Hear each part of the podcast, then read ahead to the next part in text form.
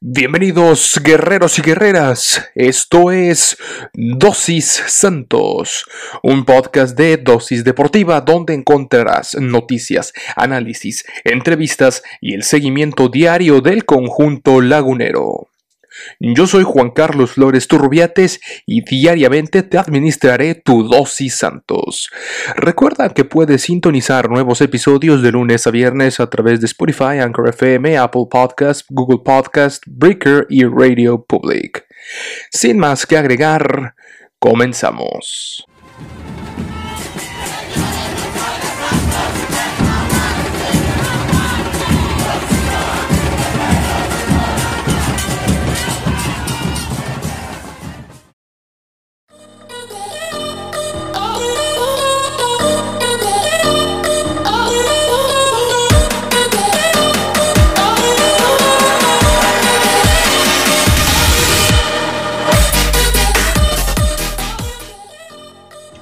Guerreros y guerreras, bienvenidos, bienvenidos a este episodio del post de mm, el episodio donde analizaremos lo que fue el partido allá en el Alfonso Lastras, un partido desastroso, hay que decirlo con todas sus palabras, un, eh, eh, un, juego que también hay que eh, decirlo con todas sus palabras que se fue que se vio manchado Aparte que fue muy trabado, que en realidad se jugó, eh, eh, que, les gusta, una media hora o menos de media hora fue el juego efectivo, eh, que se vio manchado, se vio manchado por actos racistas por parte, al parecer, del club San Luis. el tema arbitral también desastroso. Al final, mm, si créeme que por mí fuera, hubieran eh, hubieran compensado con 15 minutos más de juego, por lo menos al final compensan con 7 que se fueron casi hasta 10. Eh, en fin, de todo esto vamos a hablar en este episodio de Dosis Santos, junto con, eh, ya lo sabe usted, el, nuestro colaborador habitual en Dosis Santos, eh, Jürgen González, a quien saludo con mucho gusto. vaya que hubo polémica en el Alfonso Lastras, Jürgen. primero que nada te saludo bienvenido nuevamente. Saludos para ti, Juan Carlos, saludos para las guerreras, saludos para los guerreros, eh, modo guerrero activado y mira que fue un partido que tuvo mucho de qué hablar, muchísimo de qué hablar, ya estaremos hablando de lo que fueron las acciones del juego y desafortunadamente también se protagonizó, eh, se, protagonizaron ahí actividades extracancha lamentables, eh, la verdad fue un partido desastroso en todos los sentidos, en todas sus áreas, dentro de la cancha, Fuera de la cancha, áreas técnicas, arbitrajes, eh, hay mucho de qué hablar en, este juego y pues bueno, eh, ya lo analizaremos. Exactamente, eh, Jürgen, y, bueno, eh, básicamente estamos eh, grabando, básicamente se, acabó el partido, hicimos algunas notas rápido y estamos con toda la información en caliente aquí en Dosis Santos, pero empezamos hablando del juego, decíamos que iba a ser un partido cerrado, que había una posibilidad importante para el conjunto del Santos de ganar, de consolidarse, de afianzarse en los primeros eh, cuatro posiciones. El conjunto del profe Almada me parece que ya tenía con qué. Sin embargo, se topó con un el San Luis. Eh, Jürgen, me parece que tú lo, lo, dijiste en el episodio pasado con bastante claridad, en el que mm, ha venido de menos a más y que tiene un tridente en la ofensiva bastante poderoso, bastante sólido, con Ibáñez, con Battaglini, etcétera. Y al final eso, eh, pues terminó, terminó pesando ¿eh? Venía el San Luis de eh, ganar con autoridad al conjunto del Mazatlán, si no mal recuerdo. Y ahora, eh, pues logra, sí, batallan, pero sacan los tres puntos en su casa, se rompe ahí una hegemonía que tenía el Santos Laguna en el Alfonso Lastras y le terminan quitando el invicto al conjunto del Santos Laguna que honestamente su invicto sí estaba bastante flojito y sabíamos de antemano que eh, de visita se le complicaba mucho a los dirigidos por Guillermo Almada Jürgen. Sí, eh, la verdad es que como vimos los últimos juegos de visitante, eh, era cuestión de tiempo, parecía, ¿no? Para que llegara esta derrota. Y ya lo habíamos dicho antes, este Nicolás Ibáñez tiene una gran habilidad para el remate de cabeza.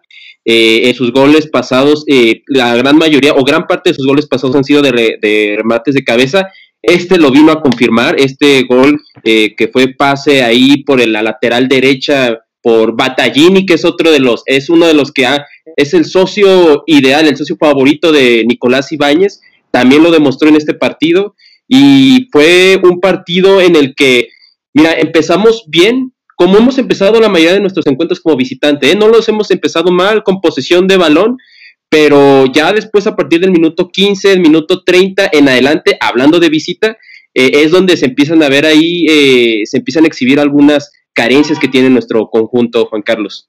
Exactamente. Y si te parece, Jürgen, eh, empezamos viendo las alineaciones que mandaron ambos escuadras. Fíjate nada más, antes de empezar con las alineaciones, vamos a, ver a los, a los, a los técnicos Ambos eh, técnicos, primero Rocco Herrera y el profe Almada, quienes estuvieron juntos, fíjate, fueron parte del mismo, eh, bueno, más bien Rocco Herrera fue parte del cuerpo técnico que encabezaba eh, el profe Almada cuando dirigió el Barcelona de Guayaquil, un Barcelona eh, que, que, lo ganó todo allá en Ecuador. Los dos estuvieron ahí juntos, le, aprendió bastante Rocco Herrera al profe Almada y vaya que se vio, eh, vaya que se vio, supo cómo llevarse los tres puntos. El maestro, al menos en este partido, más bien el alumno en este partido superó al maestro.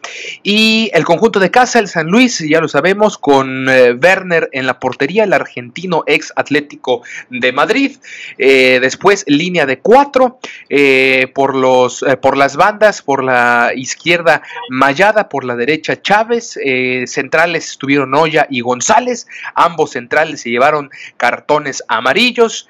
Después, la, después ya la segunda línea es eh, con Castro, con Güemes y con Gallegos de izquierda derecha respectivamente, y Güemes en la recuperación. Después ya al frente este tridente que lo habíamos hablado de él, con Berterame por la izquierda, Ibáñez en la, en la central y Battaglini por el otro extremo.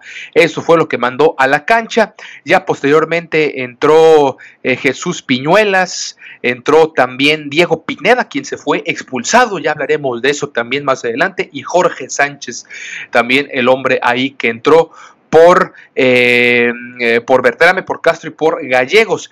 Almada mandó a la cancha, ya lo sabemos, en la portería Carlos Acevedo, que se llevó también un cartón amarillo. Mucho conato de bronca, ¿eh? También hay que tocar este tema. ¿Qué, te, eh, ahorita se me fueron, pero ¿qué? Fueron tres, ¿no? Creo, los conatos de bronca, Jürgen. Sí, fueron tres los conatos de bronca, ya lo mencionaremos después, pero el profe Almada de hecho hace observación de eso y estoy totalmente de acuerdo. Nuestro equipo le faltó la cabeza fría, ¿eh? porque este equipo de San Luis tuvo muchísimo, muchísimo, como dirían, oficio eh, durante el partido, eh, muchas, vamos a llamarlo así vulgarmente, artimañas eh, y que fueron, fueron ahí mermando un poco nuestro funcionamiento. de ahí salió este Acevedo amonestado también Torres ahí salió expulsado ahí en una provocación que se deriva en un problema muy grande que ya hablaremos eh, a continuación después. Eh, entonces, sí fue un partido que la verdad no empañó mucho ese juego medio ríspido, medio sucio de, del equipo San Luis. Eh, le reconocemos la victoria, definitivamente, pero también hay que decirlo, Juan Carlos, que no fue, no hubo mucho fair play, ¿eh? No, no, para nada. Fue un juego muy sucio, muy trabado. Eh, efectivamente, el San Luis pudo, supo cómo sacar de quicio a los jugadores del Santos eh, Laguna que se vieron mmm, muy desesperados en gran parte de, del, duelo. Eh, con un juego muy trabado, dirían los, los sudamericanos, muy cancheros, los del Atlético de San Luis. Y al final de cuentas sacaron los, los tres puntos, pero a base de qué, ¿no? Como lo dijo Mateus Doria en la conferencia de prensa después del partido. Sí, se perdió, sí, eh, se, mm, no se encontró la victoria, se quedaron con los tres puntos el San Luis, pero híjole, con lo que se manchó este partido sí va a dar de qué hablar en los próximos días y en las próximas horas, estoy casi, casi eh, seguro. Pero bueno, siguiendo con el 11 que, que, mandó a la cancha el profe Almada, en la, línea de cuatro que tiene con eh, Prieto y Orrante, el Cherano Orrante ahí por los eh, laterales izquierdos y derechos respectivamente, en los centrales Doria, Doria también que es de lo más destacado de, este, de este juego, siempre dando más del 100. Félix Torres, que se va expulsado, insistimos, no se va expulsado. Eh, por, por, defenderse, hombre, de una agresión racista de la cual ya hablaremos también eh, un poquito más adelante. Eh, Alan Cervantes y el, en el apoyo y después está Omar Campos, ya también que se ha ganado la titularidad eh, por, la, por la izquierda, Muñoz, Santiago Muñoz en la central y Otero eh, por el otro lado, Muñoz y Otero eh, por, por, la otra banda, por la banda de la derecha, tanto Muñoz como Otero se llevan los cartones preventivos, al igual que Acevedo y que, Ronaldo Prieto, y ya en punta Ignacio Geraldino, que me parece Geraldino sigue sin demostrar gol, sigue sin demostrar mucho oficio allá adelante quienes entraron, bueno, Alberto Beto Osejo, quien también se llevó un cartón amarillo, entró el Mudo Aguirre al 80 por Muñoz, que le ha dado, eh, pues que pues, ha estado en los últimos dos encuentros eh, como suplente. También está, entró ahí unos minutos eh, Andrés Ibargüen, ya hablaremos también de su actuación. Esos fueron los cambios que mandó el profe Guillermo Almada. Pero en general, ¿cómo viste al, al equipo, mi estimado Jürgen? ¿Qué es Ahora sí que vamos a, que la pregunta directa y sincera, ¿qué fue lo rescatable de este juego en cuanto a lo táctico? Fíjate, aquí hay unos cambios importantes que eh, con respecto, en comparación al juego pasado contra Rayados de Monterrey. Por ejemplo, hoy el profe Almada ha venido usando un 4-4-2, hoy es una especie de 4-2-3-1, subiendo un poquito más a Geraldino, que regularmente acompaña a Santiago Muñoz, hoy lo pusieron como punta, y como ya decías tú, ¿no? No se vio mucha diferencia. Eh, hemos hablado de esto y hoy se vio, ¿eh? Y es algo que tiene que trabajar el profe Almada. No hay un, y lo dijeron también las transmisiones, ¿eh? no tenemos un killer, ¿no? Nos hemos repartido los goles, lo cual es positivo porque quiere decir que cualquiera de nuestros jugadores puede llegar a anotar en alguna jugada, pero en momentos delicados donde necesitamos ese 9 eh, ahí lapidario, eh, pues no aparece, ¿no? Y dentro de lo rescatable, fíjate, ahora eh, entró Ibarwen, ¿no? El profe Almada hace una jugada ahí ofensiva quitando a un defensa y metiendo a en este caso quitó, si mal no recuerdo, al número 8 Rantia, y ya más o menos como en el minuto 81 se vio un poco, Juan Carlos, lo que vamos a ver próximamente, ojalá, y seguramente lo que queremos, ahí esa dupla con Otero, en una jugada donde Ibargo y Otero empiezan a hacer ahí eh, toques, triangulaciones, en donde yo, yo hubiera esperado que a lo mejor Otero se hubiera podido meter un poco más al área, le, le, manda el balón a, a Ibarwen y Ibargüen la pisa, se quita un jugador y tira y bueno, va a las manos del arquero Axel Werner. Eh, eso es de las cosas rescatables, ¿no? Que eh, como que eh, empieza a encontrar, digo, apenas está, apenas es su actuación como más, eh, más prolongada, pero empieza a encontrar ahí a un socio y que creo que es el socio ideal, ¿eh? Esta dupla Ibargüen-Otero pueden ser de lo rescatable y pueden darnos grandes actuaciones en lo que resta en los partidos posteriores al torneo. Y ya lo hablábamos en su momento, recién llegó Ibarwen, recién anunciamos la llegada, hablábamos que podría ser una dupla letal, que es lo que le falta y lo que necesita este, este, este equipo. Antes de este partido, si me lo permites, em, eh, Jürgen, se dieron a conocer los líderes de, de, este equipo. Obviamente, sin duda alguna, el, quien estuvo en el 11 ideal de la jornada 6 fue Mateus Doria, con un gol, 9 balones recuperados, 19 pases acertados y 90% en la precisión de sus pases. Sin embargo, otros líderes en distancias pues, está Alan Cervantes con 11.8 kilómetros, junto con Fernando Gorriarán y, y, el Charal Orrantia con 11.7 y 11 kilómetros respectivamente. En los sprints, los líderes son eh, Juan Otero, precisamente, digo, faltaba menos, con 27 sprints por partido. Después le sigue Omar Campos, el juvenil también, que es veloz, eh, que tiene una velocidad impresionante por la, justamente por, por, por, el otro extremo del campo. Y después tienes al Charal Orrantia con 21. Entonces, en cuanto a distancia y velocidad, no hay problema. Y en velocidad máxima, justamente tenemos a Juan Otero también encabezando ahí eh, dentro del equipo del Santo Laguna con 33 eh, kilómetros por hora. Después Félix Torres con 31.7 y Omar Campos con 31.7. Es un equipo velocísimo y creo que eso lo vimos hoy. Los dos equipos, eh, tanto San Luis, que también fue, es el líder en velocidad y líder en sprints, como el Santos Laguna, que también ha sido, están ahí peleándose. Creo que eso sí lo vimos. En lo físico creo que no hubo nada que reprocharle a los dos equipos, pero eso sí, muchas faltas, un arbitraje que dejó mucho que desear, mucho tiempo perdido y, como te comentábamos en los antecedentes tenían 15 eh, victorias apenas, 15 eh, victorias del Santos Laguna contra 4 apenas del San Luis, 7 empates y se habían anotado 50 goles por parte del Santos Laguna por 33 apenas en ambos enfrentamientos. Y, y, al final pues así, así quedó, así quedó el, el partido con gol de Nicolás Ibáñez, ya lo comentábamos, al minuto 14. Eh, y si te parece, si te parece también, Jürgen, vamos a hablar porque me parece importante. Nada más para que nos demos una idea ¿eh? de los números al medio tiempo. Y ahorita me vas a explicar más o menos eh, cómo, cómo podemos entender estos números. Al, medio tiempo el marcador lo sabíamos 1 por 0 con el gol de Ibáñez al minuto 15. Sin embargo, mira nada más la posesión de la pelota, Jürgen. 73% para el Santos, y 27% apenas para el San Luis. En tiros de esquina, Santos al medio tiempo tenía 3 y el San Luis 2. Centros acertados, uno para cada bando.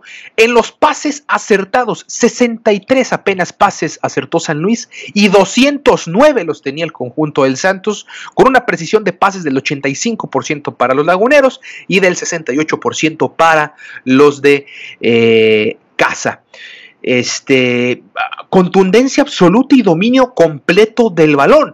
¿Qué le faltó a Santos en el primer tiempo para, si no empatar, sí, incluso darle la vuelta? Mira, yo lo que veo, lo que logré ver en, todo el partido en general, es que uh, precisamente hubo buena posesión, ¿eh? inclusive ya al final, en el segundo tiempo, también había posesión, empezaba a manejar eh, el equipo lagunero, nuestro equipo, empezaba a manejar mejor el balón. Sin embargo, en la parte donde fallaba mucho era en, la, en esta parte de la profundidad, en la claridad. Eh, Santiago Muñoz, Geraldino, eh, Campos no, no, sabían o erraban los pases o a veces se tenía inclusive que dar pase, retroceder para poder, eh, para poder armar una jugada. Esto en parte obviamente al gran trabajo defensivo que sí lo trabajó muy bien el equipo gladiador. Eh, bueno, no sé si estos son gladiadores, bueno, el equipo del Atlético San Luis, pero eh, en parte fue por eso, ¿no? Y ese fue el, detalle que le faltó mucho al equipo lagunero, ¿no? esa última parte, en ese último tercio de la cancha, poder dar el paso final, eh, poder elegir la mejor decisión. También hay que destacar que por parte del equipo de San Luis, tanto Juan Castro como Güemes, pudieron ahí neutralizar, eh, hacer que le llegaran menos balones a Gorrearán, que es uno de nuestros jugadores que más nutre nuestra, a la ofensiva. Entonces, en parte por eso no se veía mucha claridad, sin embargo, la posesión sí. Y pues bueno, al final esto no gana el que tenga más posesión, no el que tenga más el control del juego, sino gana el quien la meta. Y esta vez San Luis pues eh, ganó esa partida y fue certero. Es correcto, Jürgen. Vamos a ver ahora, para finalizar, cuáles fueron los datos ya al final del encuentro. Marcador, lo sabemos, 1 por 0, posesión de los pases, 66% para el Santos, 34% para el San Luis, pero tú lo comentaste al final con esa frase que remata todo. Tiros de esquina, 5 por parte del Santos, 3 para los, eh, pues sí, los gladiadores de Atlético San Luis, eh, centros acertados, 2 eh, para el Santos, 1 apenas para el San Luis, pases acertados, igual 341 para el, el, Santos y 157 para el San Luis. Y en la precisión de los pases, 84% contra 75%. Pero bueno, ahora, mi estimado Jürgen, vamos a pasar al tema arbitral. eh, porque también creo que esto es una esto es en general, ¿eh? en toda la liga eh, MX. El arbitraje creo que ha dejado mucho que desear. El juego de, los Pumas que tuvieron el fin de semana contra el, en el Toluca también hubo un, por ahí un gol que no que se le anuló a los Pumas y que al final les costó bastante en ese partido, que hubiera sido una gran diferencia, me parece, un empate a una derrota contra los Diablos del Toluca. Y aquí nuevamente Adonai Escobedo completamente perdido, perdiendo tiempo en el bar, un bar que tarda años en las decisiones, que se, se, perdió demasiado tiempo, no le dan continuidad tampoco al juego. ¿Cómo calificas tú, Jürgen, el arbitraje en este partido? No, definitivamente es reprobatorio, Juan Carlos. Mira, aquí hay otros números que tienen que ver con el arbitraje, ¿no? Eh, vamos a, vamos a, tocar el tema de las tarjetas. Mira, hubo tres tarjetas rojas para el equipo de San Luis. De hecho, por ahí salió el profe, eh, profe Rocco dentro de, esos, dentro de esas expulsiones, más una eh, tarjeta roja por parte de nuestro equipo. ya sabemos quién fue, en este caso Torres. Tres amarillas por parte de para San Luis, cinco amarillas para nuestro equipo y, bueno, eso te habla que fue un auténtico coliseo romano entre gladiadores y, guerreros.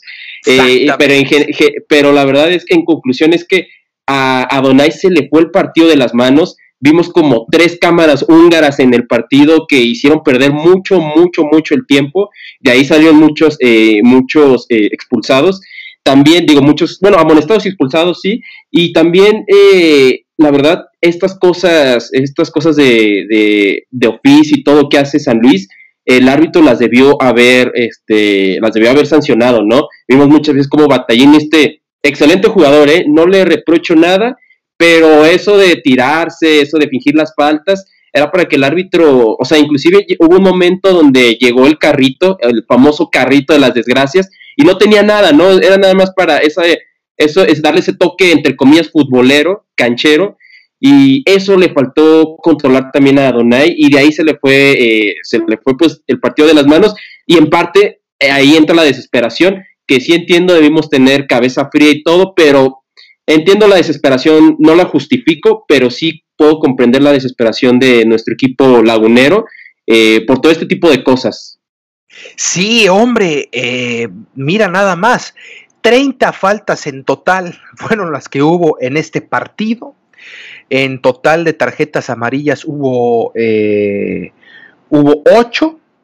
Eh, y de rojas hubo una para cada bando, pero dentro de los jugadores, porque se fue hasta el preparador físico y el director técnico también por parte de, del, San Luis, ¿no? Una verdadera partido desastroso de Adonai Escobedo y del Bar también, ni se diga, caramba, eh, una cosa eh, tristísima y hay que tener cuidado porque eh, esto estuvo a nada de terminar en, una tragedia, tres conatos de bronca bastantes eh, fuertes. Y vamos ahora sí a pasar, si te parece, al tema de, de, la expulsión de Félix Torres. Habíamos platicado que Félix Torres fue, ha sido un, un, gran líder, se ha conocido también como uno de los líderes del el cuadro lagunero, ha ganado la titularidad, se ha disciplinado, se ve que ha tenido un trabajo constante, se ve que le apasiona portar la camiseta de los guerreros,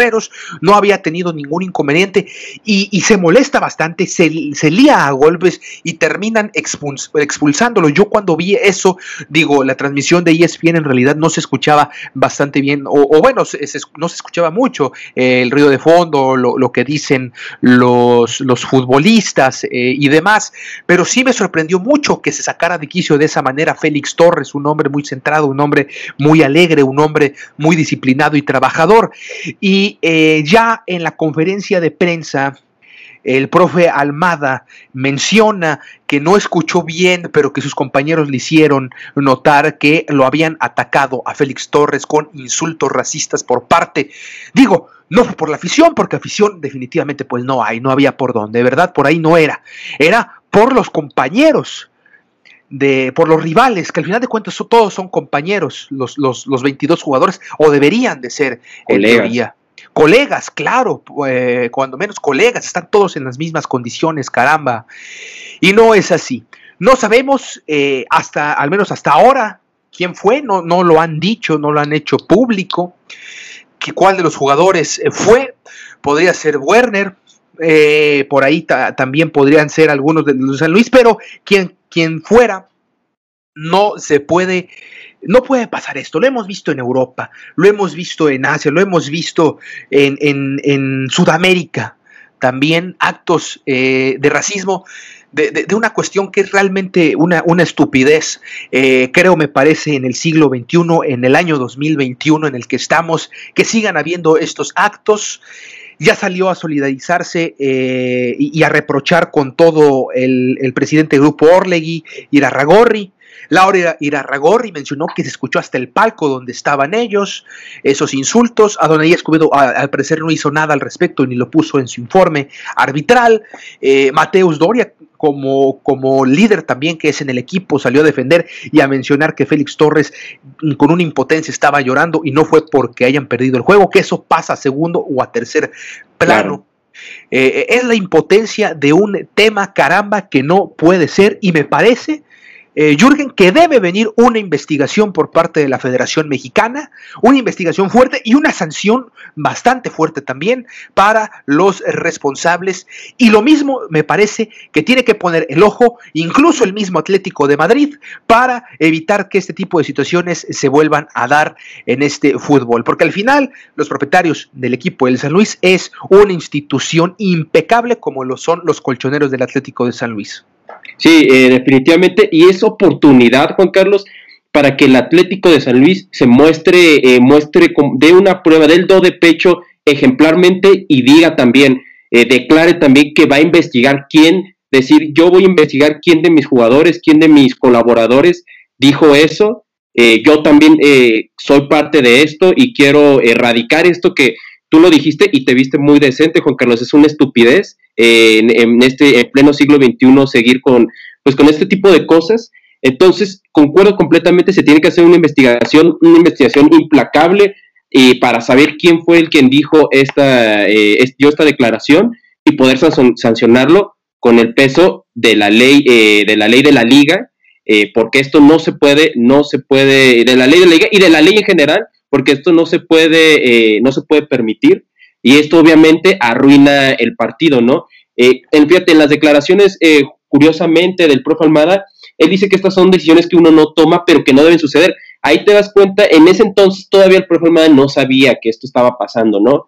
Pero también comenta eh, el tema de los árbitros, del arbitraje, en el cual dice que cuando los árbitros dejen de ser protagonistas del partido, esto se va a hacer un espectáculo aún mayor y va a ganar el mejor, en el cual, lo cual yo estoy de acuerdo completamente. Y también menciona, eh, menciona que los árbitros, menciona eh, textualmente, eh, literalmente, nosotros los árbitros, eh, bueno, los entrenadores, perdón, debemos poner el ejemplo. Ahí también, digo, si eres, si ahí le pones un poco de, perspicacia y, y, como que empiezas a indagar, te da a entender que ahí Rocco hizo algo o pudo haber eh, pregonado o aconsejado algo a, su equipo, ¿no? Hacer algo a su equipo. ¿Quién? No sé, pero ahí eso es algo ahí medio raro. Y, y, bueno, al final él termina finalizando diciendo, dejemos las artimañas y que gane el mejor, ¿no? Y las artimañas, aquí obviamente él lo dice, eh, él lo dice con respecto al campo, al terreno de juego, pero yo también, yo eh, lo digo también con respecto a este tipo de cosas de, que tienen que ver con el racismo, Juan Carlos, que son también artimañas eh, que no se, deben, eh, no se deben permitir. Y como dices tú, tiene que investigarse fuertemente quién hizo esto y también ojalá y se presente el equipo de San Luis para poder apoyar con esto, ¿eh? que sería, un, sería una acción ejemplar también del equipo, del equipo potosino de los gladiadores. Es correcto. Eh, por lo pronto, el Club Santos, eh, como te comenté, ya se manifestó al respecto Irarragorri, Alejandro, presidente del grupo Orlegui. Que es eh, presidente, bueno, que al final de cuentas es el, el mandamás de eh, Santos, de Atlas y de Tampico Madero. Ya se pronunció también Laura Irarragorri, quien estuvo ahí al menos en el palco. Y el Club Santos también posteó una fotografía mostrando unidad, donde dice, acá todos somos iguales, no hay distinción entre colores, razas y nacionalidades. Somos guerreros, somos humanos y decimos no al racismo. Y por último, también ya se manifestó el presidente del club, Dante Elizalde, dice, el racismo no tiene cabida en el fútbol, en Club Santos se combatirá sin descanso y con firmeza. Presentaremos la reclamación correspondiente y llegaremos hasta sus últimas consecuencias. Ahí está la declaración contundente de eh, Dante Elizalde, presidente del Club del Santos eh, Laguna. Hasta el momento esto ha sido eh, lo que se ha lo que, lo que se ha manifestado. Vamos a ver, Félix Torres también ya, ya declaró hace unos eh, momentos. Eh, menciona, fue expulsado por unas palabras que me dolieron demasiado. Me da tristeza que esto pase en el fútbol mexicano. Pues ahí están las palabras de Félix Torres. Vamos a ver qué sucede. digo, ya todo el mundo se está, se está manifestando, por supuesto, en contra en contra. Eh, Paco Villa, eh, las personas del norte, Central Fox, etcétera. Por supuesto que esto, eso tiene que investigar y me parece que independientemente del partido desastroso que vimos el día de hoy, esto es lo que mancha más el partido y eso es lo que ya no debe de existir. Deberíamos de hablar nada más de, del mal partido, que si debe, dejaron a desear, que el Santos le faltó contundencia, que necesitamos un killer y demás, pero al final creo que esto sí termina manchando y es realmente lamentable, Jürgen. Sí, definitivamente, concuerdo completamente. Eh, era un partido que en la previa eh, se veía muy bonito, muy interesante, muy atractivo, eh, por cómo venían los dos, ¿no? Ambos venían muy con el ánimo a tope por haber ganado uno al equipo regiomontano y el otro al equipo de Juárez. y ahora termina con los ánimos abajo y no como ya lo expresaron todos los jugadores, no los ánimos de abajo por el tema de la derrota, ¿no? Por los tres puntos perdidos. Que mira, haciendo un paréntesis ahí, Juan Carlos, yo mil veces, o sea, estoy enojado, estoy triste por la derrota, porque esto hubiera significado que nos hubiéramos ido momentáneamente, parcialmente al, superliderato, porque obviamente faltan más partidos, eh, hay un partido de más, por ahí el equipo de Rayados creo que todavía tiene dos, uno con León y, el de esta jornada, eh, pero si hubiera significado amanecer en el primer lugar.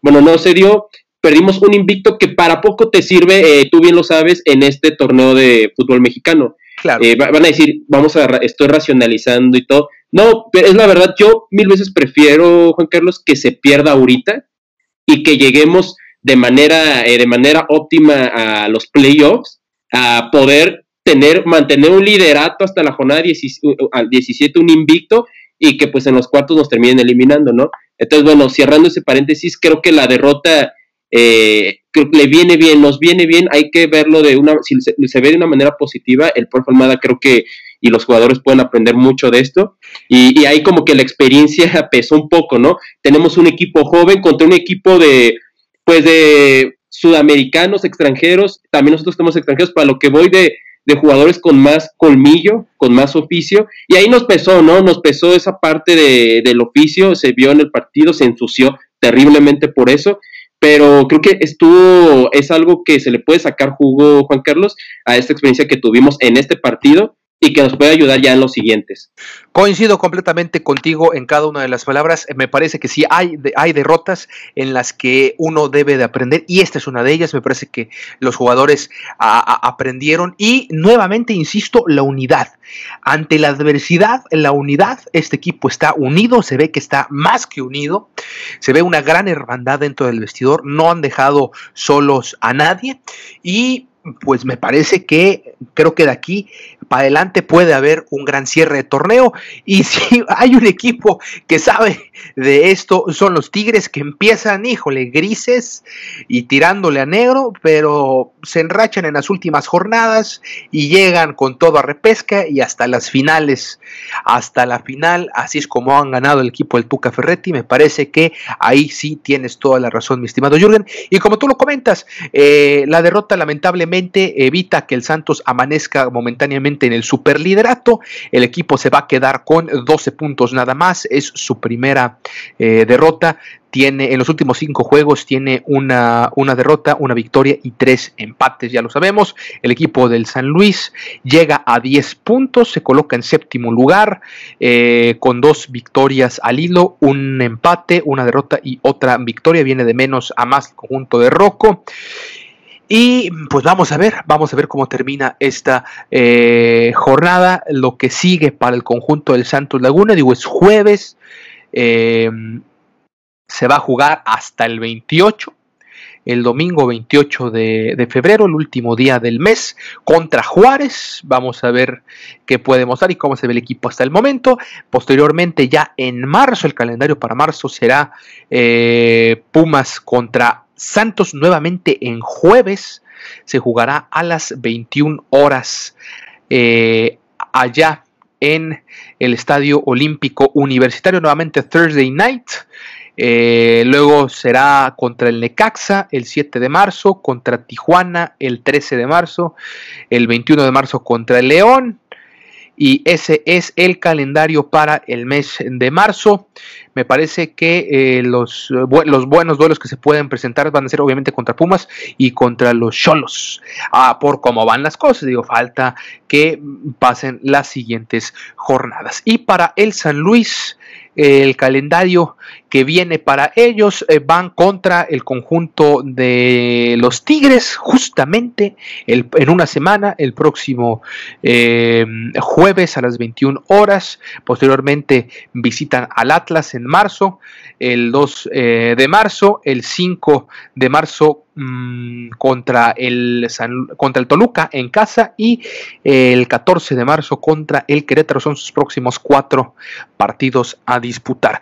Mi estimado Jürgen, ¿algo más eh, que quieras agregar antes de despedirnos? Eh, no, nada más que eh, los partidos que vienen no son a modo. Ya, en el fútbol mexicano no hay un equipo a modo, ¿no? Y creo que nos ha quedado claro toda la afición lagunera en estos últimos, al menos estas últimas tres fechas, pero hay que sacar puntos, al menos de estos dos cotejos que vienen, ¿no? Mira, viene el equipo, el equipo de Pumas, viene el equipo, habías mencionado el equipo de Juárez. Juárez es el próximo partido. Es el próximo partido, exacto, donde podemos, o sea, insisto, jugándose con seriedad, como sabe jugar Santos, porque parece que cuando viajan, parece que se quedan y vienen otros, ¿no? Pero eh, se pueden sacar ahí los puntos. Con Pumas, eh, ya habíamos dicho que no es el Pumas de, del torneo pasado, aunque el tema ahí con Pumas es, o lo que siempre pesa es el tema de la altura en la Ciudad de México, pero también es un partido que creo que se puede, eh, es una buena prueba para poder revertir estos resultados que estamos teniendo últimamente de visita, ¿no? Porque ya después se viene León, se viene Cholos y empiezan a, llegar rivales, se nos vienen adversarios ya importantes en el sentido de ya del del peso de, cómo van en la tabla. Este, entonces hay que empezar a seguir sumando eh, en estos partidos que se vienen porque vienen fechas eh, más complicadas, adversarios más complicados ya eh, posteriormente, Juan Carlos. Claro, claro, digo, eh, por cómo van las cosas, creo que el Lolo contra León puede ser bastante sencillo. Si el León sigue jugando de la manera en la que juega, que es realmente lamentable, también estará por ahí las Chivas, también Querétaro es la parte final, Toluca es el, líder, pero eso será hasta la jornada 15, en la 16 contra un Pachuca también, que de verdad está dando lástimas. Y por último, eh, un Puebla, un Puebla que hasta ahorita pues va también despegando, así como el San Luis. Sin duda alguna será un resto, ya la recta final del campeonato interesante para los laguneros. Eh, y aquí, aquí en este espacio, tendremos semana a semana, todos los días de lunes a viernes, como usted ya lo sabe, el seguimiento de este nuestro equipo de la comarca lagunera el Santos Laguna. Ahora sí nos despedimos, no sin artes. Jürgen, ¿dónde te podemos encontrar en redes? Claro que sí, eh, en Instagram me pueden encontrar como Y Sport o Y Sport.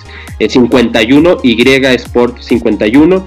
Ahí me pueden, eh, pueden ver lo que hacemos, eh, hablamos de otros deportes. Eh, y también en Twitter como Y Sport, Y Sports.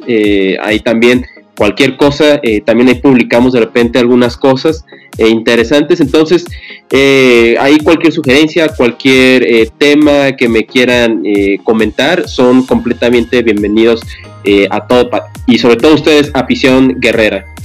Es correcto, y ya lo saben, mi nombre es Juan Carlos Flores, me pueden encontrar en Twitter como Juan Carlos-FLT. Eh, la cuenta de Instagram del programa es eh, Dosis Santos, ahí publicamos casi todos los días y también, ya lo sabe, escúchenos en Spotify, en Anchor FM, en Google Podcast, Apple Podcast, en, en todos lados estamos aquí en Dosis Santos. Con esto nos despedimos. No sin antes recordarles, guerreros y guerreras, digan no al racismo. Hasta la próxima.